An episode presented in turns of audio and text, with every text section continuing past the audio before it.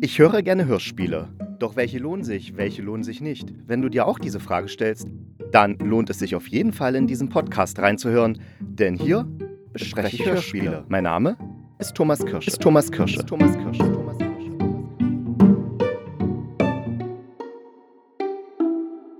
Hallo und ich bin froh, denn ich glaube, die saure Gurkenzeit in der ARD Audiothek neigt sich dem Ende und der Frühling erwacht. Das heißt, wir können mit neuen richtig genialen Hörspielen rechnen und die erste richtig neue Produktion, die mir jetzt sofort auf vor die Füße gefallen ist, ist russische Botschaften von Yassin Mushabash und dieses Hörspiel ist eine vierteilige Reihe, ein Thriller, der übelst spannend ist. Ich habe die erste Minute gehört und war gleich so, oh Gott, was? Oh nee, jetzt. Und dann habe ich weitergehört und weitergehört. Und es war echt so spannend. Es waren 30 Minuten. Und dann habe ich gedacht, ach, da kannst du jetzt auch noch die zweiten 30 Minuten hören. Und dann noch die dritten 30 Minuten und noch die vierten 30 Minuten. Und dann waren halt zwei Stunden um. Ich habe ein bisschen meine Arbeit vernachlässigt, die ich eigentlich hätte machen sollen.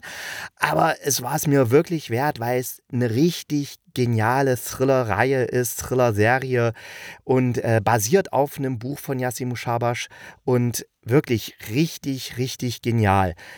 Wie gesagt, ganz neue Produktion vom Deutschlandfunk aus dem Jahr 2023 lief jetzt erst am 20.03.2023 und äh, die Regie hatte Wolfgang Sesko bei diesem Hörspiel. Den kennen wir schon von Timothy Truckle. Diese Hörspielreihe habe ich ja mit Therese besprochen. Das ist so DDR Science Fiction, wobei DDR hört man da nicht raus, aber eben Science Fiction hört man raus. Und äh, eine richtig coole Reihe. Und auch bei dem Hörspiel Land unter hat er auch mit Regie geführt, der Wolfgang Sesko. Sesko. Und wer den Ohrcast gehört hat zu den Hörspielen des Jahres 2022, der wird denken, Hä, Land unter habe ich doch gehört. Ja, richtig. Da ist es nämlich auf dem zehnten Platz gelandet.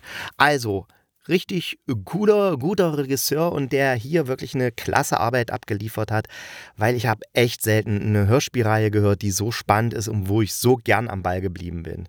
Und um was geht's da eigentlich? Ja, wir haben da die Investigativjournalistin Merle Schwalb. Also, okay, am Anfang ist sie noch keine Investigativjournalistin, da soll sie erst eine werden, weil bei den drei Fragezeichen, haha, ja, das ist der firmeninterne Name des äh, Investigativrecherche-Trios von der Zeitung Globus. Das heißt, der Globus ist eine Zeitung und die haben drei Investigativjournalisten, die eben als Trio zusammenarbeiten und da ist eins dieser drei Fragezeichen ist eben gegangen. Das ist eben so ein firmeninterner Spitzname. Ne? Hat nichts mit den drei Fragezeichen zu tun. Nicht durchdrehen, ist einfach nur ein firmeninterner Spitzname. Jedenfalls eine Stelle ist in diesem Investigativteam frei geworden. Und da sagen sich die beiden Männer, ja, wir hätten gern die Merle dabei. Und äh, der eine geht dann mit ihr was essen, um sich einfach mal so ein bisschen zu beschnuppern, ob das so passt.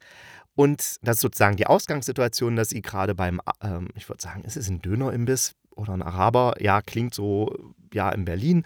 Und da, ähm, die setzen sich eben an den Tisch, wollen äh, Essen anfangen und quatschen ein kleines bisschen. Und dann plötzlich knallt ein Mann neben Merle auf dem Tisch, also neben ihr auf den Tisch, knallt rauf. Und zwar aus dem dritten Stock ist der gefallen. Also ruff, wirklich sieht auch entsprechend schlimm aus. Und was macht Merle? Sie macht als erstes Fotos. Ihr Kollege sagt, ey, wollen wir nicht erstmal lieber einen Krankenwagen rufen, bevor du Fotos machst? Aber man muss sagen, zwei Tage später ist der Kollege, Kollege, Kollege recht froh, dass Merle Fotos gemacht hat. Denn in dem Polizeireport, hm, es gibt ja dann immer so einen Polizeiticker in jeder Stadt, also ich glaube schon in jeder Stadt, ja, wo dann immer so die Sachen des Tages drin stehen, was so passiert ist. Und da steht eben drin, dass ein junger Mann aus dem dritten Stock gefallen ist und der schwer verletzt ins Krankenhaus kam. Und Merle hat aber die Fotos, die sie gemacht hat, ein paar Notärzten gezeigt, die sie halt privat kennt. Und die haben gesagt, nee, also jemand, der so aussieht, der ist definitiv tot. Der ist nicht schwer verletzt, der ist tot. Das macht ja schon so ein bisschen neugierig. Warum sagt die Polizei das andere? Aber die Bilder sprechen für den Tod. Also äh, macht sich Merle auf ins Krankenhaus und sagt eben, weil sie weiß, wenn sie jetzt sagt, hier, ich bin Journalistin vom Globus, können Sie mal sagen, ob der Mann da am Freitag gestorben ist, äh, würde ihr niemand eine Auskunft geben. Also macht sie es eher auf die menschliche Art. Sie sagt, sagt eben zu der einen Schwester da am Empfang, ich war hier am Freitag äh, beim Araberessen oder hier in dem Restaurant essen und da ist jemand direkt neben mir auf den Tisch gestürzt. Der ist wohl vom Balkon gefallen und der sah ganz schlimm aus und ich will einfach nur wissen, ob der lebt. Ich kann gar nicht mehr schlafen und so. Und dann hat die Krankenschwester natürlich Mitleid und guckt nach und sagt, nee, der ist leider gestorben. aha. Also die Berliner Polizei sagt, derjenige wäre nicht gestorben, aber er ist gestorben. Also konfrontiert sie den Beamten, der diese Pressemitteilung rausgehauen hat, mit dieser Erkenntnis. Der druckst erst rum, aber irgendwann beugt er sich dem Druck, den Merle aufbaut und sagt dann, ja, okay, da kam jemand aus dem fünften Stock und der hat mir gesagt, lies die, äh, bring diese Pressemitteilung so raus, wie ich sie dir gebe. Und dann äh, kombiniert Merle, okay, fünfter Stock, das sind äh, ist BKA oder LKA äh, unter Landesschutz und da sagst du, okay, dann muss es schon irgendwie jemand Wichtiges gewesen sein und es fällt wohl noch das Wort Verräter. Also irgendwie hört es der Beamte, dass der, dass der Typ aus dem fünften Stock irgendwas mit Verräter sagt. Und da kommen sie mir jetzt, ah, das war vielleicht ein Informant. Und kurze Zeit später ist sie dann auf so einem Journalistenpreisverleihungsveranstaltung, die Feder nennt sich das, glaube ich, da wird ihm die Feder verliehen. Und dort kommt es dazu, dass sie sich mit einem Kollegen von der Norddeutschen Zeitung, also ihr merkt schon, ne, die Namen sind doch sehr nah an der Realität äh, unserer äh, unserer Zeitungsrealität. Also sie arbeitet eben für den Globus, der Kollege arbeitet für die Norddeutsche Zeitung. Also ja klar kann man sich ableiten, was die Realnamen dahinter sein sollen. Jedenfalls, der Kollege erzählt ihr so nach einer durchzechten Nacht und einer kleinen Liebesnacht, die die beiden miteinander verbracht haben, erzählt er ihr eben, dass er an einer Sache dran ist mit jemandem, mit einem jungen Mann, der eben aus dem Fenster, äh, aus dem Balkon gestürzt ist und der so eine komische Liste hat. Und dann denkst du, hä, aus dem Balkon gestürzt, auch hier in Berlin, hä, das, so viele stürzen ja nun doch nicht aus dem, vom Balkon ja, irgendwie kommt dann raus, dass sie beide denselben meinen. Also Merles Balkonstürzender und sein Balkonstürzender sind dieselben. Und jedenfalls hat dieser Mann, der da aus dem Fenster gefallen ist, aus, vom Balkon gestürzt ist, es war ein Russe und der hat wohl für den Auslandsgeheimdienst der Russen gearbeitet. Und der hatte einen Kollegen und dieser Kollege gibt dem, dem Reporter von der Norddeutschen Zeitung eine Liste, auf der 25 Namen von deutschen Persönlichkeiten stehen, also Politikern, Wissenschaftlern, Bloggern, YouTubern, also Leuten in der Öffentlichkeit, die von Russ Russland bezahlt werden, um eben Stimmung zu machen, ne? so wie man das halt kennt.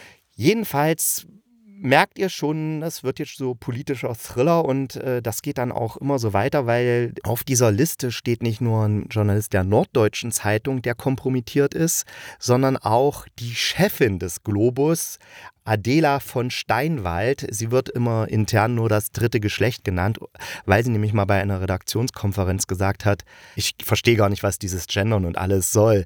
Zwei Geschlechter, drei Geschlechter, es gibt nur ein Geschlecht und zwar das der von Steinwald. Und deswegen wird sie jetzt immer nur das dritte Geschlecht in der Redaktion genannt. Und diese Frau, die eben den Globus leitet oder besitzt sogar, die soll eben auch von Russland bezahlt werden, angeblich. Okay. Nun schließen sich Norddeutsche Zeitung, also ein Team der Norddeutschen Zeitung und ein Team des Globus zusammen und die mieten sich dann so ein Haus in Brandenburg, ganz fernab aller Kommunikationskanäle, kaufen sogar einen eigenen Laptop nur eben für ihre Konferenzen da, also dass die wirklich nicht überwacht werden können und was auch immer. Und versuchen dann ihre Erkenntnisse zu teilen bzw. Neues zu recherchieren, gehen eben die ganze Liste durch, wer da drauf steht, ob es da Hinweise gibt, dass der mit von Russland bezahlt wird und äh, recherchieren und machen. Und finden auch viele Hinweise aber auf der Liste stehen eben auch so komische Zahlen-Ziffern-Kombinationen, die sie nicht entwirren können. Deswegen wenden sie sich an Kollegen aus Riga. Da gibt es so ein Investi investigatives äh, Team, was eben sich mit der ganzen russischen Propaganda und wie das funktioniert, dieser Information War, ähm, auskennt und die wenden sich an die und die erklären dann, ja, das sind, also die kriegen das dann auch raus, das sind so Aktennummern von Fällen des FSB bzw. KGB, also solche Akt, äh, Vorgangsnummern, ja, Aktennummern, das ist das eben. Und das ist natürlich dann auch interessant. Und äh, ja, es wird immer komplizierter, immer verworrener und es ist wirklich sehr, sehr spannend erzählt. Und man merkt eben, dass der Yassin Mushabash selber investigativer Journalist bei der Zeit ist, weil der kennt sich da richtig aus. Also es wirkt tatsächlich so, als ob der seine realen eigenen Erlebnisse darauf geschrieben hat. Ist natürlich nicht so, weil am Ende dieses Thrillers dreht sich nochmal alles und dann dreht sich nochmal alles. Und ich kann so viel verraten, er hat ein offenes Ende, aber auch gleichzeitig ein abgeschlossenes Ende. Also das ist echt richtig hohe Kunst. Er hat da wirklich ein richtig, richtig geiles Hörspiel geschrieben, beziehungsweise es ist ja ein Roman, auf dem das Hörspiel basiert. Also der Roman ist schon, muss ziemlich spannend sein, aber das Hörspiel ist wirklich Granate, weil man will die ganze Zeit dranbleiben und will das durchhören, weil dachte jetzt eher nicht so, dass ich dafür solche äh, Polit-Thriller-Sachen, journalistischen Enthüllungssachen so empfänglich bin, aber ich bin's total und es macht echt richtig, richtig Spaß. Und mich persönlich hat es sehr, also nicht sehr, aber doch schon relativ viel an The Undeclared War erinnert. Das ist eine Miniserie von 2022 mit Simon Peck und die ähm, Gibt es leider nicht zurzeit als Stream. Ich habe die letztes Jahr, glaube ich, geguckt oder Anfang dieses Jahres. Da war die noch bei irgendeinem irgendein Anbieter, war die da noch zu sehen und dann stand aber auch, äh, ich glaube, es war bei Prime, äh, geht in den nächsten drei Wochen raus und deswegen habe ich sie angeguckt, weil ich hatte die vorher nicht auf dem Schirm. Und jedenfalls in The Undeclared War, also der unerklärte Krieg, da geht es darum, wie Russland gezielt Desinformationskampagnen in dem Fall in Großbritannien veranstaltet und wie das so funktioniert, dieses System, wie auch die Spione bzw. diese Leute, die diese Desinformationskampagnen organisieren, ausgebildet werden und auch was das Ziel ist. Also die, das Ziel ist tatsächlich aus einem Informationskrieg einen realen Krieg erwachsen zu lassen, was in dieser Serie dann auch fast passiert. Das ist echt ich war da, als ich die geguckt habe, war ich total so, ist mir der Mund aufgeklappt. Und das kann nicht wahr sein, das kann nicht wahr sein. Dann musste ich mir immer sagen, ja, es ist ja auch nur eine Serie, das ist vielleicht nicht wirklich alles eins zu eins jetzt wahr, aber es ist so gut gemacht und so vorstellbar und so schlimm, was da gezeigt wird, wie sozusagen die, diese Meinungsfreiheit, die wir hier in unserem Land und in, in den meisten europäischen Ländern so herrlich genießen können, wie die wirklich unbarmherzig ausgenutzt wird und wie diese Geldgier, die steckt eigentlich immer dahinter, hinter diesen ganzen Verschwörungstheoretikern. Irgendwann, irgendwann merken sie halt, okay, ich kann mit meinen Theorien Leute erreichen und wenn ich mit meinen Theorien Leute erreiche, kann ich natürlich damit auch Geld machen. Also das ist, geht dann immer Hand in Hand. Wenn, wenn die nicht dafür bezahlt worden wären oder wenn sie keine Reichweite hätten, würden sie es auch nicht machen, ist klar. Dann würden sie in ihrer Kneipe hocken und da ihre Theorien erklären. Aber nee, in dem Moment, wo sie ins Internet gehen, wollen sie natürlich damit auch irgendwo Kohle machen, also follow the money, wie man immer so schön sagt. Also richtig genial diese Serie und daran hat mich dieses äh, die äh, russische Botschaften absolut erinnert, wobei hier noch eine Dimension dazukommt. Also in The Undeclared War, der Miniserie, da war es eher, dass es tatsächlich der russische Staat war, der diese Desinformationskampagnen geleitet hat. Aber hier wird gesagt, nee, das ist gar nicht so sehr Putin oder so. Also die machen schon irgendwelche Desinformationssachen. Das ist klar. Aber das, das geht gar nicht so sehr vom Präsidenten oder vom russischen Geheimdienst in der Regel aus, sondern es geht einfach von reichen Russen aus, die sich beim Präsidenten einschleimen wollen, die sagen wollen, hier, Wladimir, ich habe hier letztens so eine kleine Desinformationskampagne oder habe irgendwo ein paar Soldaten hingeschickt, die da ein bisschen Terror machen.